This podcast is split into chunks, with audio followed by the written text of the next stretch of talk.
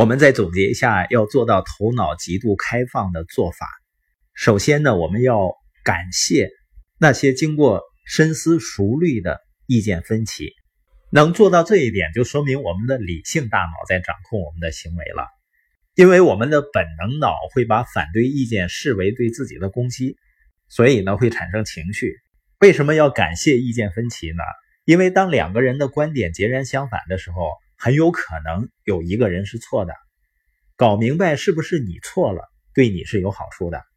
所以在意见分歧的时候呢，你的目标不是让对方相信你是对的。而是弄明白谁是对的，并决定该怎么做。在这种理性的意见分歧中呢，双方的动机都是担忧错过重要观点。你们彼此要真正看到对方看到的东西，也就是说，你们两人的更高层次的自我努力探寻事实，这样的交流就使双方受益匪浅了，并且能释放出巨大的没有被挖掘的潜力。那要做好这一点呢，你的沟通方式应该让对方觉得你只是在试图理解，也就是说，有分歧的双方呢更愿意坦率地表达自己的想法和问题，不是把它埋在心里面。而且在交流的过程中呢，不是尽力说服对方自己是对的，而是开通的聆听彼此的观点，来尝试发现事实，并决定如何行动。所以双方呢就不是在争论。而是在理解对方的观点，这样呢，你就应该是提问，而不是做出陈述，以平心静气的方式进行讨论，并且鼓励对方也这么做。再强调一下，就是你不是在争论，而是在开放的探求事实，要保持理性，并期待对方也保持理性。如果你冷静平等的对待对方，尊重对方，效果呢就会好得多。通过练习呢，我们就会。越来越擅长这么做，因为人们在发生分歧时变得愤怒是没有任何意义的。我们要把大多数的分歧看作不是威胁，而是学习的机会。在学到东西后改变想法的人是赢家，顽固拒绝学习的人就会是输家。当然呢，这不是说你应该盲目的接受其他人的结论，你既要头脑开放，也要坚定。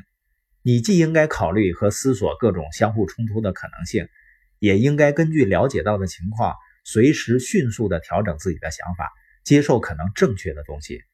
有的人呢能轻易地做到这一点，其他人却不行。一种检验你做的好不好的方式，就是把和你有分歧的人的观点向对方复述一遍。如果他说你复述的对，就说明你做的很好。而且呢，交流的双方要遵守两分钟法则，两分钟内呢不允许打断对方，以便对方有时间把想法说清楚。有的人呢会担心这样做太浪费时间，通过了解分歧来解决问题确实是费些时间的，但你把时间花在这上面才叫物有所值。关键是你要对花时间干什么和谁花这个时间进行排序。很多人都会和你产生分歧。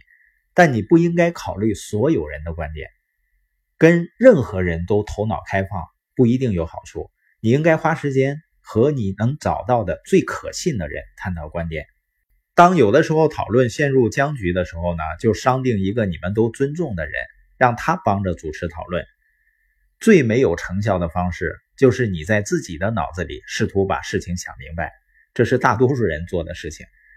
或者有的时候呢，讨论的成效不断减少，这个时候就不要继续浪费时间了。发生这样的情况呢，你们应该转向更有成效的方式，达成相互理解。这不等于非得达成一致，也就是我们通常所说的叫求同存异。为什么人们通常不用上述的方式来讨论呢？因为大多数人本能的不愿意去表达不同的意见。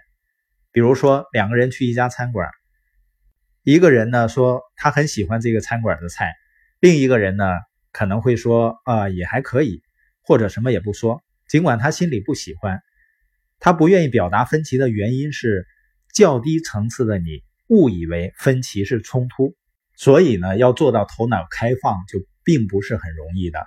你必须自学这种技艺，头脑开放也是一种技能。在交换意见的时候呢。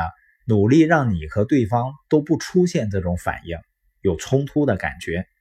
人类最大的悲剧之一就是观点错误，还根据它做出糟糕的决策，而不是奉行深思熟虑的意见分歧。如果人们能够奉行深思熟虑的意见分歧，就很容易让所有领域的决策大大改善，包括公共政策啊、政治啊、科学、慈善，包括你的人际关系方面。